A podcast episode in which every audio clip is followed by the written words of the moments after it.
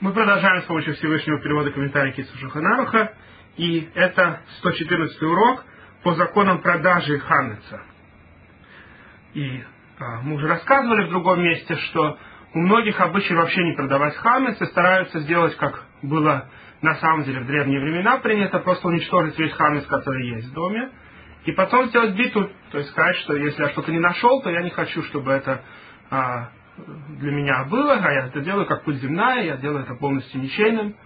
И э, этот способ на самом деле адвокатировал Вильнинский Гаон, и многие следуют этому способу, потому что есть много таколот, много не, э, проблем с те, той продажей хамеса, которая происходит. Но тем не менее мы э, расскажем, как обычаи большинства людей сегодня, уже много сотен лет, в особенности в скандинавских странах, было принято продавать хамес – и есть на что положиться, без сомнения, тем, кто продает. И даже в некоторых случаях есть какое-то преимущество в этом, как мы еще расскажем. Но, по крайней мере, если уже продают, нужно сделать наилучшим образом это. Потому что то, что иногда человек получает письмо, рабай такой-то, который находится неизвестно где, говорит, окей, подпиши здесь, и мы тебе все продадим. Это, конечно, звучит гораздо менее серьезно, и гораздо меньше киньяне, меньше видов продажи происходит в такой ситуации, чтобы более гарантировать, что действительно продажа произошла, чем если человек серьезно идет к равину, и тот ему объясняет всю продажу, и они делают все нужные киньяным, и потом равин делает все киньяным, э, которые должны быть сделаны. Потому что дело в том, что э, при продаже нееврею тоже есть более хорошие продажи и более плохие. У нас есть несколько диспутов о том, как вообще нееврей может получить что-то, что принадлежит еврею, как это сделать халахически, как по закону сделать эту продажу наилучшим образом. И стараются продать, чтобы это сработало и по закону страны. В общем, более хорошие продажи, конечно, это более серьезно и более правильно сделано, чем продажи, которые сделаны неизвестно кем, неизвестно как, и э, наверняка имеют множество халахических проблем. Поэтому те, кто пытается Всевышнего, специально не, не будут полагаться просто на то, что где-то там подписались, и все, он уже продал свой хамес. И вообще желательно, что когда продаешь хамец, чтобы этот хамец забрали такие своего дома тоже. И это имеет еще одно преимущество, потому что если хамец заберут из дома, то тогда, по мнению Рамбана, он не ломает запрет истории хотя бы даже если не продать его вообще. Поэтому тогда больше можно положиться на продажу. Поэтому идеальный вариант, как сам Шуханарух на самом деле пишет, те, кто продают хамец, пусть у них заберут этот хамец из дома вообще, чтобы не еврей забрал этот хамец. Но сегодня большинство так не делают. Когда продают, у них хамец остается где-то в доме, но они его хотя бы стараются отнести в отдельную комнату и сдать это место, сдать эту комнату или часть ее не еврею, чтобы хотя бы это не было на самом деле в доме еврея. На время Песаха было в а, помещении, которое теперь принадлежит не еврею. И мы еще все это немножко обсудим сейчас. Итак, еврей, у которого хамец в Песах, ломает каждое мгновение запрет, чтобы не иметь, не видеть хамец в своем владении, не иметь хамец в своем владении. И более того, этот хамец становится запрещенным навсегда. Даже после Песаха уже нельзя его ни есть, ни использовать, ни продавать, ничего. Нужно только сжечь. И говорит, даже если сделали битуль до Песаха, то есть он сказал до Песаха, что я весь хан сделал ничейным, все равно это не помогает, если он оставил его дома, и потому что это уже закон раввинов. По закону Торы, в принципе, если человек сделал хамец ничейным, даже если это были бы дорогие булки и так далее, если он честно сделал его ничейным, и ему теперь все равно, и придут люди и заберут, он не будет на них кричать и жаловаться, то тогда, в принципе, по закону Тора он мог после Песаха этот хамец снова взять и использовать. Но на практике, так как большинство людей, когда говорят, что он ничейный, и при этом ничего не сделали, и держат его дома, они не очень честно это делают, то поэтому раввины запретили такой вариант. И поэтому сказали, что если человек остался дома хамец, даже если он сделал его ничейным, после Песха этот хамец запрещен. Так вот, человек, которого много хамеца, он не может его уничтожить весь, тогда ему разрешается продать нееврею до Песаха, во время, пока еще можно получать наслаждение от хамеца, то есть э, до конца пятого часа, в смысле, до примерно часа до полудня. И эта продажа должна быть не просто, как он говорит, привычной продажей, что люди продают лишь бы продать и совершенно не верят в то, что они продают, и на самом деле считают это все шуткой. А это должна быть серьезная деловая а, сделка, что они действительно продают свой хамец и понимают, что делают. То есть, например, если человек, скажем, продал хамец, допустим, его пиццерия, и не еврей решил ее оставить себе после Песха, то человек не должен возник... обижаться и, и кричать на равина или на того не еврея, а он должен э, принять эту ситуацию, что, в принципе, он продал, это была честная продажа. Или, скажем, если эм, человек продает свои акции, магазина Хамеца есть э, вообще вопрос, нужно ли их продавать, но если он продает эти акции, э, скажем, у него есть вложения, какие-то магазины, которые в том числе держат Хамец в Песах, то потом, если эти акции, например, поднялись очень сильно за Песах, то этот человек должен быть готов потерять на этом, что не еврей ему уже не захочет продавать за те же деньги, за которые он купил. Потому что это закон нашей Торы, что в данном случае он хамец должен продать хотя бы, если не собирается его уничтожать. Поэтому если он э, не готов с чистым сердцем продавать, то тогда это не продажа вообще. А, я слышал один случай, когда Равин прямо в Песах пришел со своим неевреем, которого, которому он продал весь хамец этой общины, пришел к одному домой и сказал, вот ты же мне говоришь, э, написал, что ты продаешь э, свою водку и свои дорогие ликеры и так далее. Вот мой нееврей, которому я, которому я продал для тебя, знакомься, это, это, это Джонни такой-то, которому продали твой хамец. Он пришел в Холомоид и говорит, вот давай ему, он хочет выпить, попробовать свои водки. Зачем это Равин сделал? Чтобы люди понимали, что это серьезно, что это настоящая продажа. Что потом открывает холомод, он говорит, вот Джонни, который купил свой хамец, так что давай, он пришел попить немножко. Поэтому если человек серьезно не продает, это вообще не продажа, и тогда не о чем говорить. И он ломает запреты все постоянно.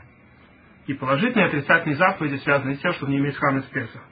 Вообще Тора очень строга с хамецом в Песах, сравнивается с аводозорой, с идолопоклонством, что и то, и другое нельзя даже дома хранить. Свинину можно дома хранить, молоко с мясом сваренное можно дома хранить.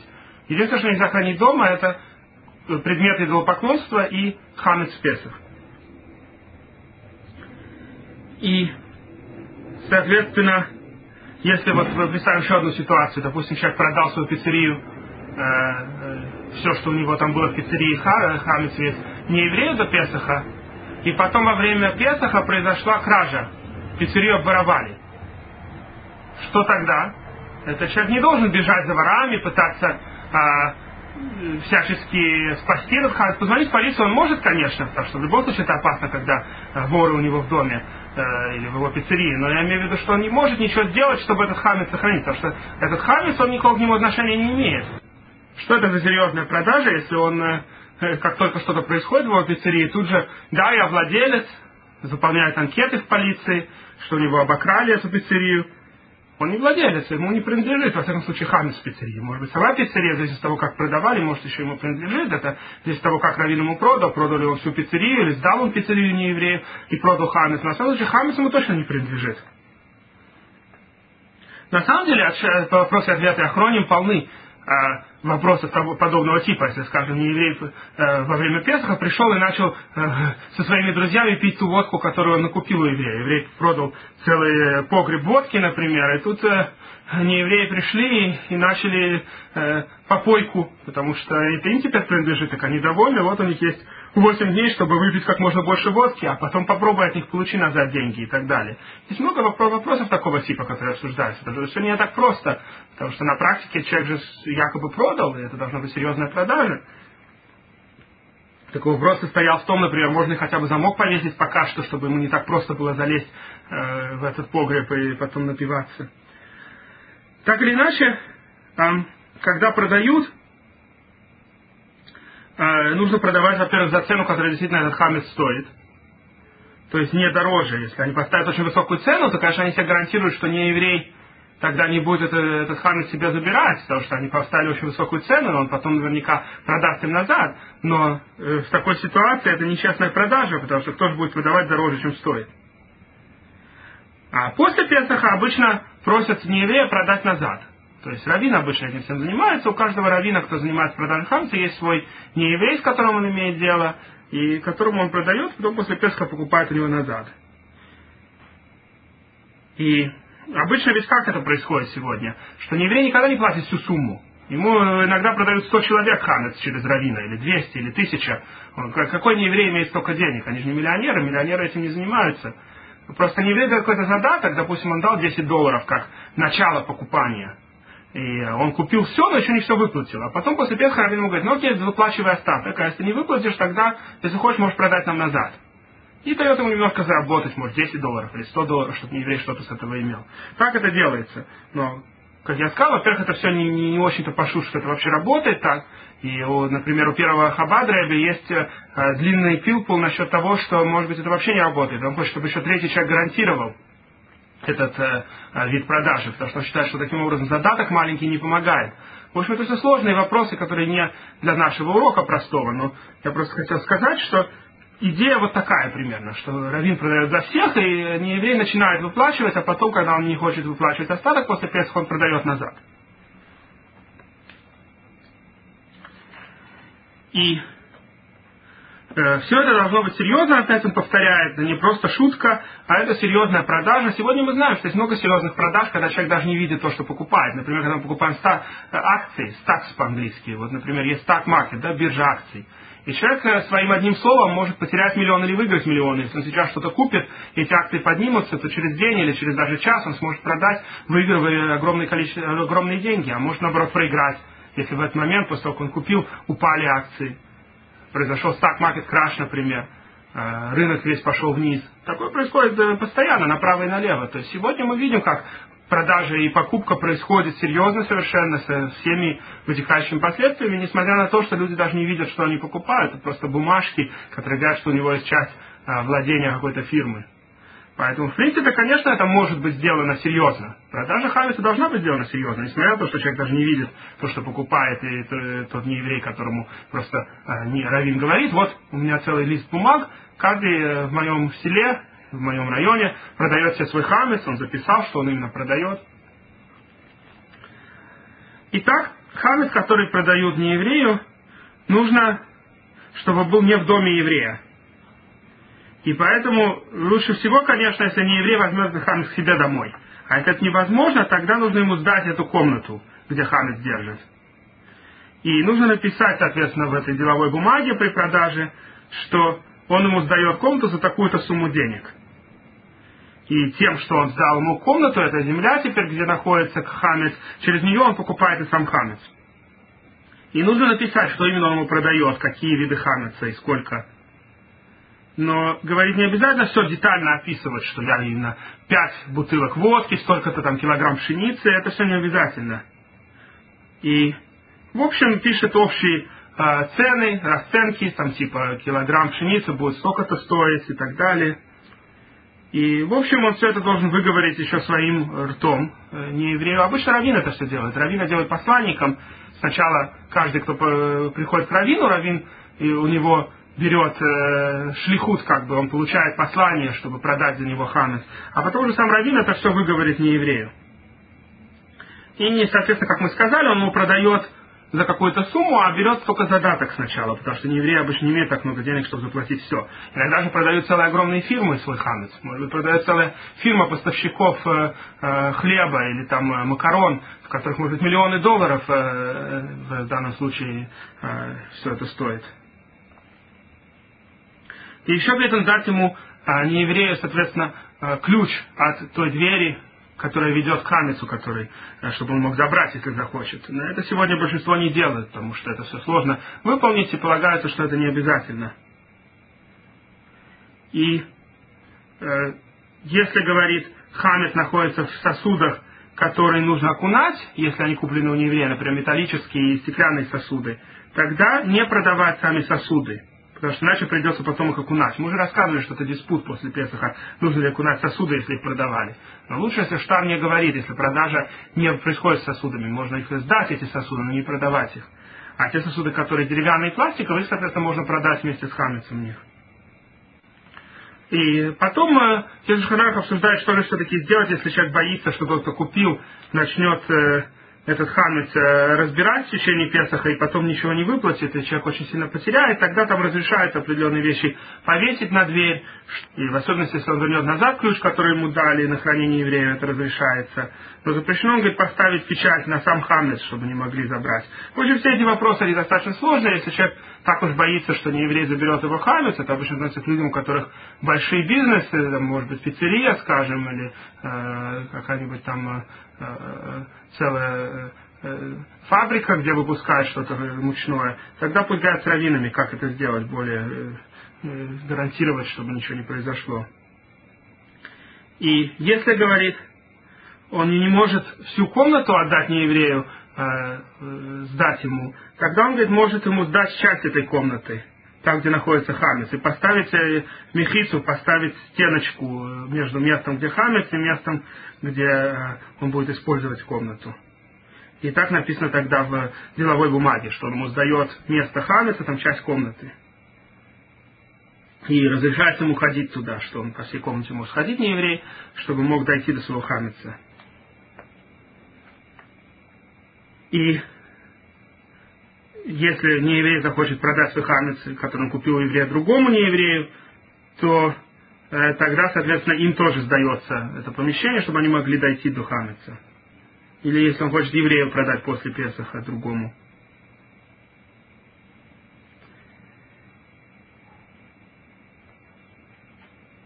Если дом еврея не принадлежит ему, а он снимает ее, его у другого еврея, тогда он не может его сдать не еврею, без того, чтобы спросить у своего лендлорда, у своего хозяина. Поэтому пусть он условия поставит, что он не сдает ему комнату эту, где хамец, как э, комнату, где он будет жить, а только чтобы тот держал там свои вещи, в данном случае хамец. Но говорит, не нужно говорить, чтобы он сдавал ему эту комнату, чтобы тот держал там именно хамец, потому что это запрещается давать ему комнату на что тот держал хамец. Мы можем сдать комнату, чтобы тот держал свои вещи, оказывается там хамец. Но если говорит хозяин этого дома в городе, то лучше взять у него разрешение, что перед тем, как мы продаем свой хамец, допустим, попросить у нашего лорда, у того, кому принадлежит наш дом, что дай мне разрешение, чтобы я мог сдать часть своей квартиры не еврею на 8 дней. И также тот, кто уезжает до Песаха, и его жена продает хамец, пусть он даст ей разрешение, опять же, сдавать одну из своих комнат. И запрещено делать какие-либо условия с неевреем, что он э, после Песаха у него обязательно купит или что-нибудь такое. Или что он обязан вернуть, э, не еврей обязан этот хамец продать еврею после Песаха. Все такие условия мы не можем ставить. Но он может ему пообещать, что если ты захочешь заработать со мной, то я тебе куплю этот хамец назад дороже.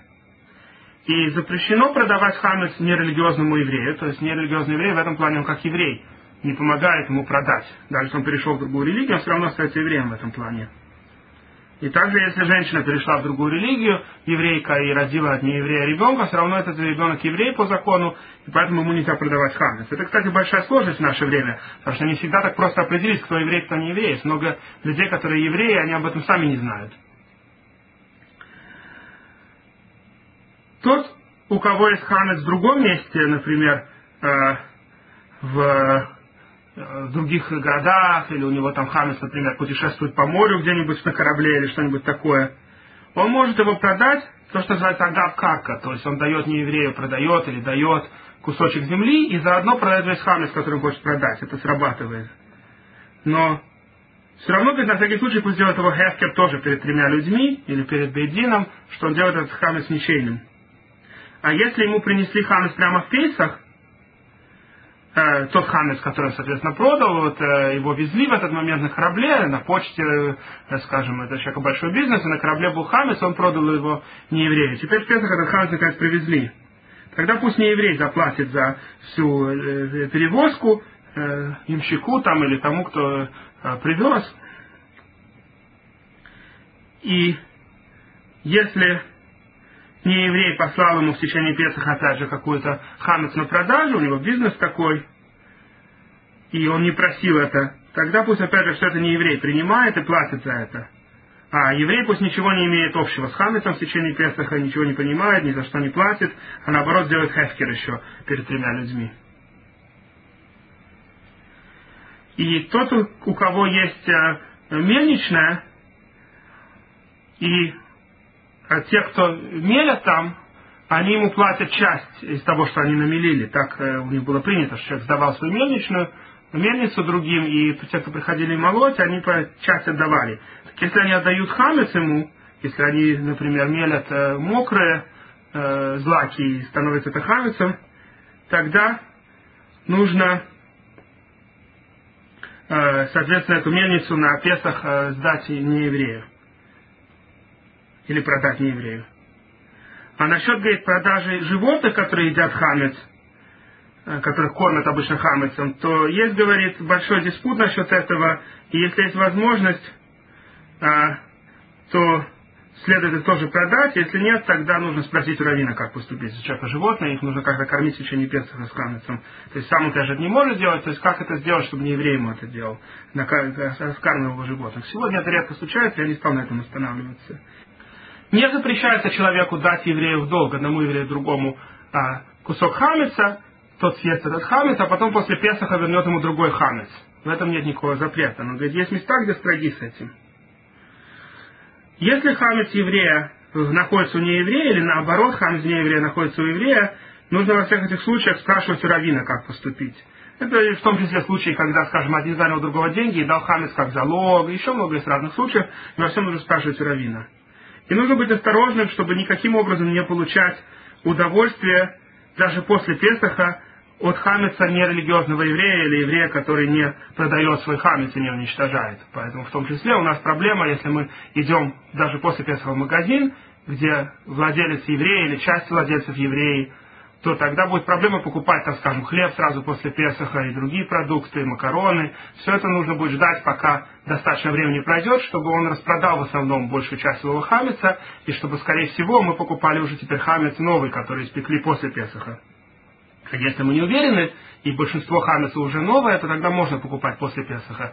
Но пока еще сразу после Песаха, неделю или сколько-то, пока не э, продадут тот хамес, который был у них в магазине в течение Песаха, все это время нельзя будет у них покупать. Поэтому нужно быть с этим осторожным.